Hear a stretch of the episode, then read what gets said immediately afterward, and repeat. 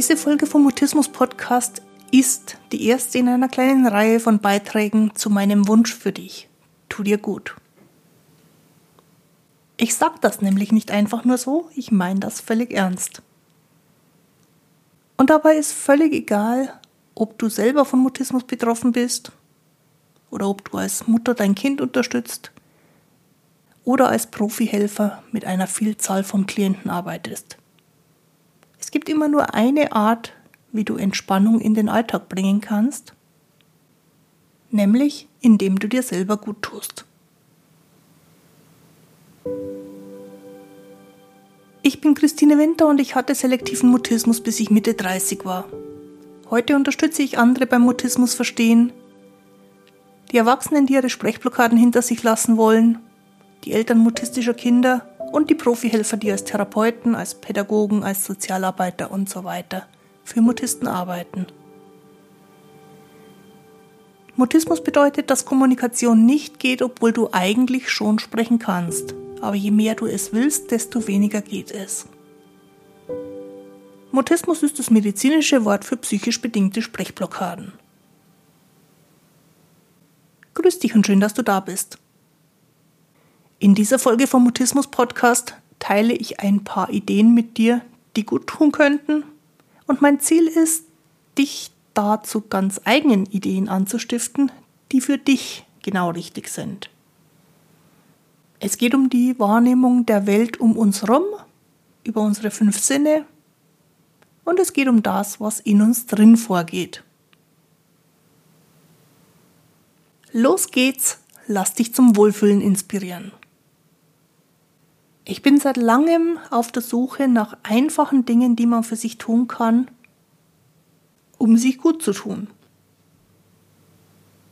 Und das kommt aus der Erkenntnis raus, die ich im Laufe meiner Jahre mit viel Stress im Alltag gefunden habe, dass Blockaden umso wahrscheinlicher sind, je länger ich mir nicht gut getan habe. Es ganz unterschiedliche Möglichkeiten, etwas für sich zu tun. Und deswegen ist alles, was ich dir heute in dieser Folge erzählen kann, eine Anregung, die dich zum Weiterdenken verleiten soll. Wenn von alledem, was ich erzähle, nichts für dich dabei ist, mach was anderes und tu dir gut. Mir geht es heute um zwei Möglichkeiten, etwas für sich zu finden und das eine ist die Wahrnehmung über die fünf Sinne, die wir haben, also die Wahrnehmung von Dingen, die außerhalb von uns selber passieren. Und das andere ist dann logischerweise das, was in uns drin passiert. Lass uns starten mit der äußeren Wahrnehmung. Wir haben fünf Sinne, über die Information von außen in uns reinkommt. Vielleicht haben wir auch noch einen sechsten oder einen siebten Sinn. Das ist noch nicht so ganz erwiesen, also bleiben wir mal bei den klassischen fünf. Nämlich dem Sehen, dem Hören, dem taktilen Sinn, also dem, was wir über die Haut erfahren, dem Riechen und dem Schmecken.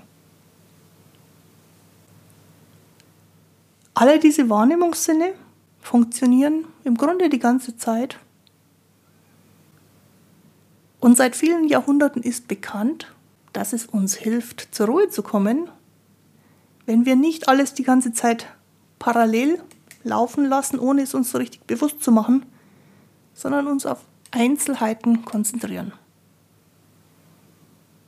Was ich schon seit einer ganzen Weile völlig gewohnheitsmäßig mache, ist, wenn ich eine frische Tasse Tee auf dem Tisch habe, dran riechen. Es gibt eine unglaubliche Bandbreite von unterschiedlichen Tees, je nach Geschmack, aber auch je nach Geruch.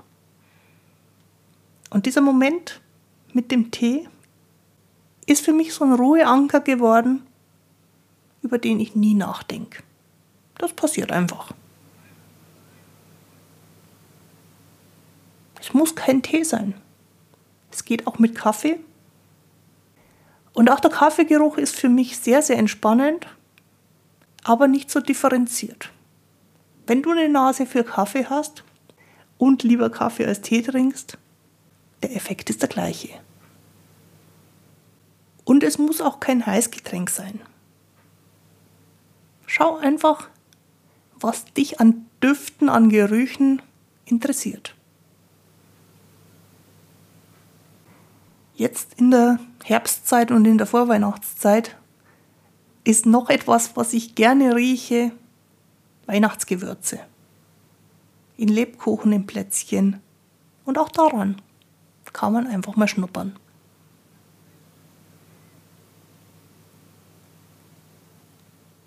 Würden wir zwei jetzt im gleichen Raum sein, würdest du mich vielleicht zweifelnd anschauen und fragen, was das mit Mutismus zu tun hat.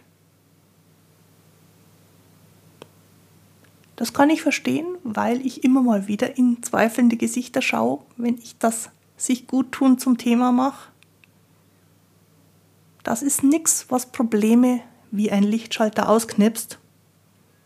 Das ist etwas, was das Leben insgesamt angenehmer macht. Und die Erfahrung ist, dass auf lange Sicht ein angenehmeres Leben weniger Probleme macht. Und dass sich dann leichter Dinge verändern.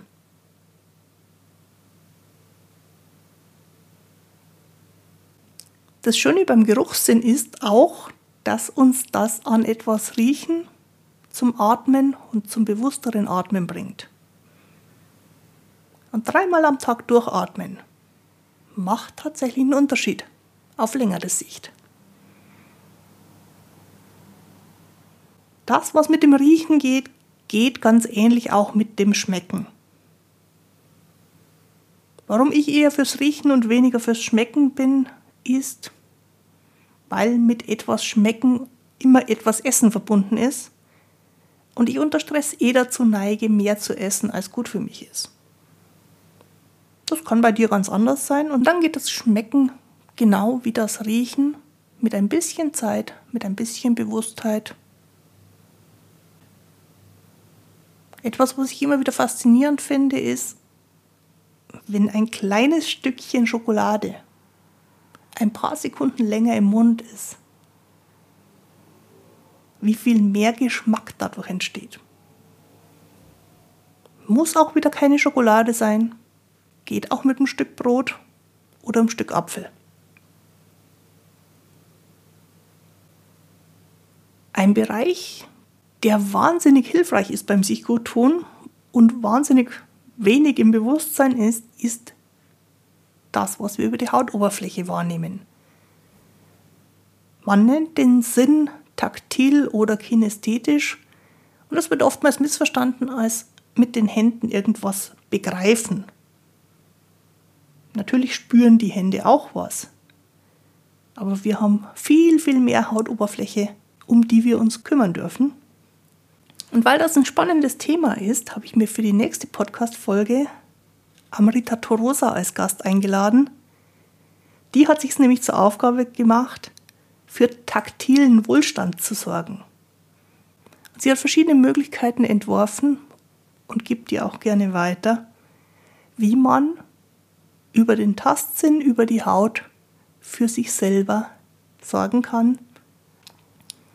Eins von ihren Programmen nennt sie die Hautmahlzeit, was ich eine schöne Wortschöpfung finde für das, was wir der Haut Gutes tun können.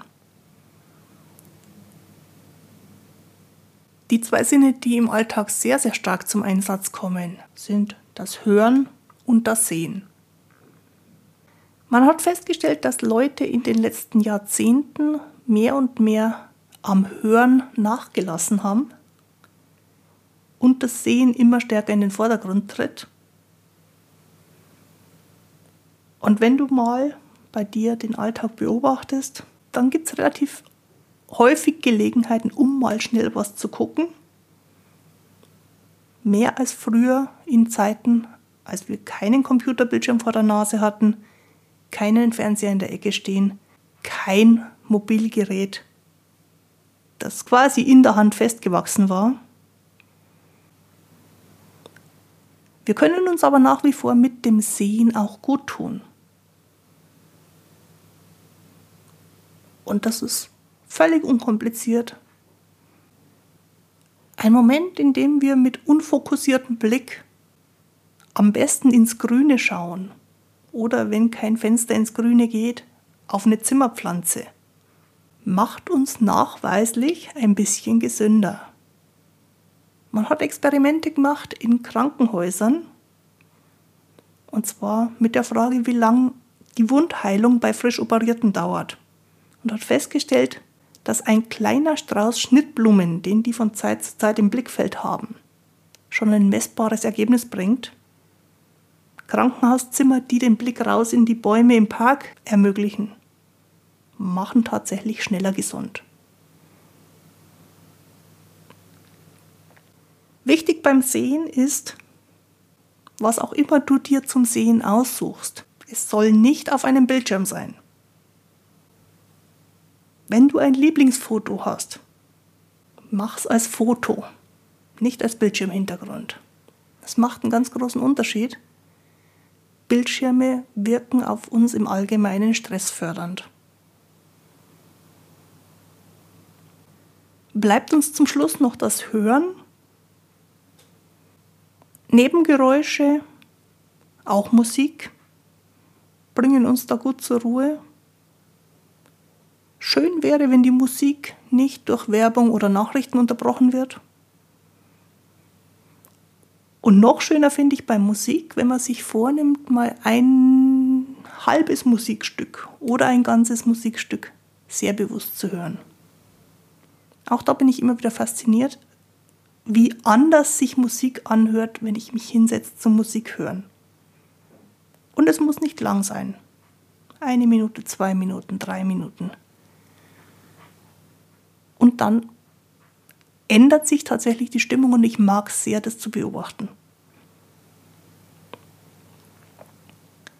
Wenn keine Musik da ist, reicht es auch mal auf die feinen Nebengeräusche, die um uns herum sind, zu achten. Zum Beispiel Geräusche in der Wohnung, Geräusche in der Nachbarwohnung, Naturgeräusche, wenn das Fenster gerade offen ist, und ich werde auch nicht zu wählerisch, genau hinzuhören, wenn ein Auto auf einen zufährt und an einem vorbei dann weiter sich wieder entfernt. Ist eine fast schon meditative Übung.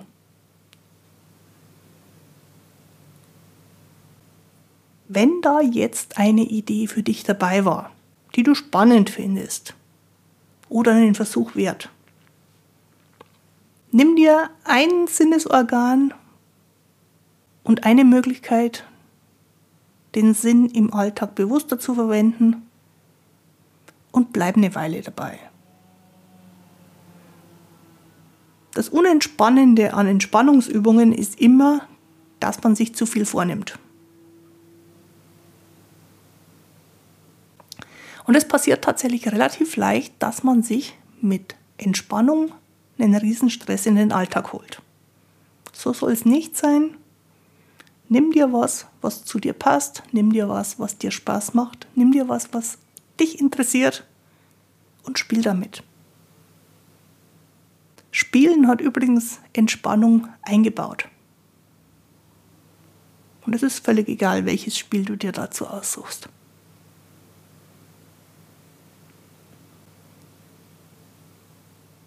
Wahrnehmung von etwas, was um uns herum ist, ist eine Möglichkeit, was für sich zu tun. Die Wahrnehmung von dem, was innen drin passiert, ist eine andere Möglichkeit. Und eine Frage, die mich sehr schnell an mein Innenleben ranführt, ist, wie geht's mir eigentlich gerade?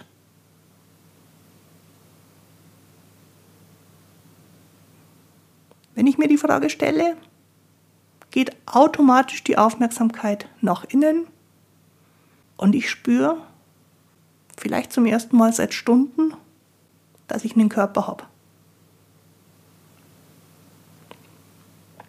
Und dass der Körper unterschiedliche Stellen mit Anspannung hat und unterschiedliche Stellen, die entspannter sind. Und ich muss auch nichts verändern, weil es ist ja nur die Frage, wie geht es mir gerade und nicht, wie mache ich das anders. Ich merke einfach, dass ich da bin und dass der Körper da ist. Und dadurch entsteht eine Bewusstheit.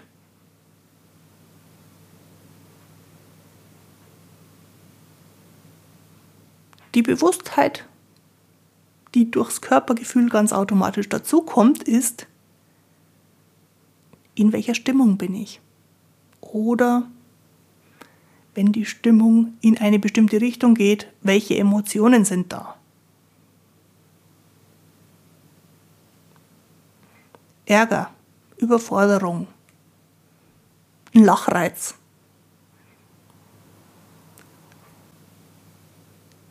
Und auch da muss sich nichts verändern. Es ist einfach nur interessant, das zu erkennen. Und wenn wir schon bei den Emotionen sind, dann hängen an den Emotionen ganz automatisch immer auch Gedanken dran. Ein Gedanke, der sich bei mir sehr schnell aufdrängt, ist, ich sollte eigentlich nicht so fühlen, wie ich gerade fühle. Der Gedanke macht nicht viel Sinn, weil eine Stimmung oder Emotion nicht davon weggeht, dass ich sie nicht haben will. Manchmal kommen dann auch noch sinnvollere Gedanken hinterher auch da. Es müssen ja gar nicht andere Gedanken sein, es ist schön zu wissen, dass sie da sind. Es ist deswegen schön zu wissen, weil ein lebendiges Gehirn immer Gedanken absondert und das einfach nur ein Zeichen dafür ist, dass wir leben.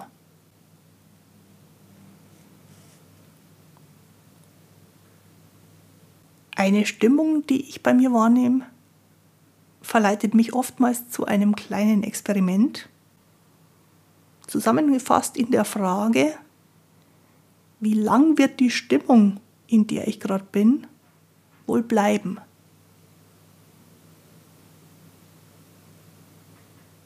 Wann wird sie anfangen, sich zu verändern?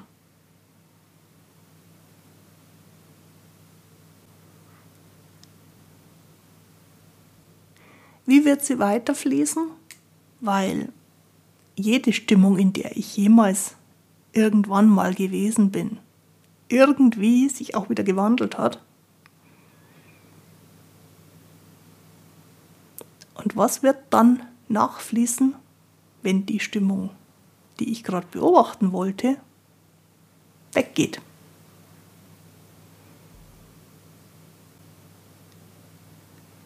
Das ist ein Spiel mit meiner Neugier kein Versuch, die Stimmung zu beeinflussen.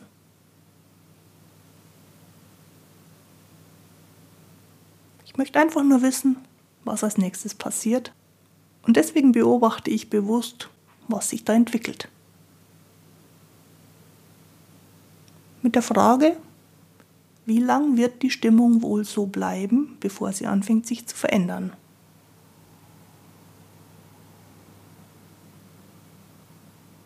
Es ist gut möglich, dass bei all den Gedanken und Ideen, die ich jetzt bisher so mitgegeben habe, bei dir wilde Gedanken entstehen. Und wie gesagt, das ist nur ein Zeichen dafür, dass dein Gehirn noch lebt und insofern ein sehr gutes Zeichen, weil wenn das Gehirn nicht leben würde, du auch nicht leben würdest, ist also alles in Ordnung. Gehirne sind zum Denken da. Und eine Frage, mit der ich mich seit langem beschäftige, ist, wie kann man denn das Gehirn zur Ruhe kommen lassen? Wenigstens ein kleines bisschen ruhiger, als es im Moment vorher war. Und ein Bild finde ich da ganz, ganz hilfreich, nämlich das von einer Schneekugel. Du kennst diese Schneekugeln mit Sicherheit, äh, die entweder rund oder halbrund sind, mit irgendwelchen Sehenswürdigkeiten drin oder irgendwelchen anderen kleinen Dingen drin. Und in dieser Schneekugel ist eine Flüssigkeit und in der Flüssigkeit ist etwas, was Schneeflocken darstellt. Und wenn man die Schneekugel schüttelt, dann wirbeln diese ganzen Schneeflocken rum und man sieht den kleinen Gegenstand, der da drin ist. Ein winziges Modell vom Eiffelturm oder von Neuschwanstein hinter dieser ganzen Schneemasse nicht mehr. So als ob Gedanken aufwirbeln und dahinter kaum noch was erkennen kannst, weil die Gedanken durcheinander gehen. Und um den Eiffelturm in der Schneekugel oder die ruhigen Gedanken bei uns im Gehirn wieder klarer zu machen, gibt es eine relativ einfache Möglichkeit. Das Schütteln aufhören. Eine Schneekugel, die nicht geschüttelt wird, braucht einen kleinen Moment, während der Schnee immer noch fast unverändert rumwirbelt. Und dann setzt er sich langsam. Die Flocken werden weniger und gehen nach und nach nach unten. Und wenn dann nicht weiter geschüttelt wird, dann legen sich die Schneeflocken irgendwann auf den Untergrund und das eigentliche Bild wird sichtbar. Bei unserem Denken wirbeln die Gedanken auch noch eine Weile, werden ruhiger und setzen sich und es wird etwas, was drunter liegt, sichtbar. Und das, was dann da bei uns im Denken auftaucht, ist meistens etwas, was uns weiterhilft, um in Ruhe im Alltag den nächsten Schritt zu machen.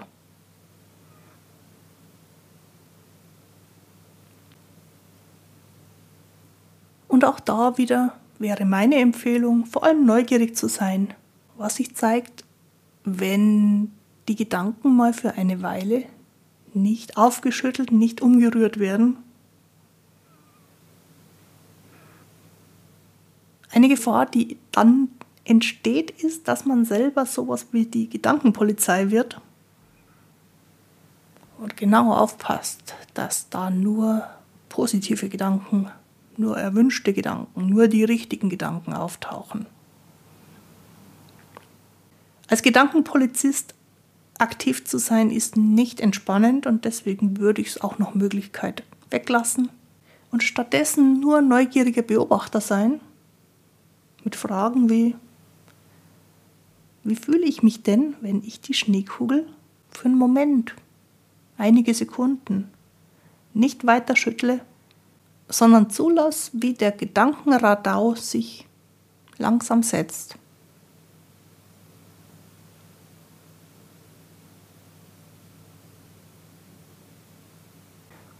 Und eine zweite spannende Frage ist dann, wie fühle ich mich, wenn ich mit diesem etwas klareren Denken wieder da weitermache, wo ich vorher aufgehört habe.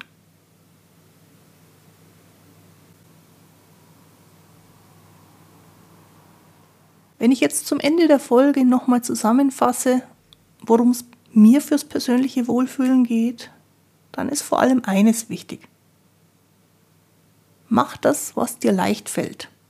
Mach, was dir Freude macht und was darüber hinaus auch noch gut tut. Und wenn du davon, sagen wir mal, mehrmals am Tag eine halbe Minute unterbringst, dann ist es wesentlich besser als einmal die Woche eine halbe Stunde. Und glaub mir, eine halbe Minute ändert was. Such dir das aus, was unkompliziert deinen Alltag schöner macht wenn du mit deiner Wahrnehmung experimentierst, such dir einen der fünf Sinne aus und eine Idee, die du dann einige Tage lang beibehältst und danach entscheid, ob das auf Dauer gut tut oder nicht. Und wenn du mit deiner Innenwahrnehmung spielst, denk an die Schneekugel. Weniger schütteln ist alles, was du tun musst, damit deine Gedanken ein bisschen zur Ruhe kommen können. Und ich weiß, dass das oft schon zu viel verlangt ist, wenn der Alltag gerade sehr stressig ist.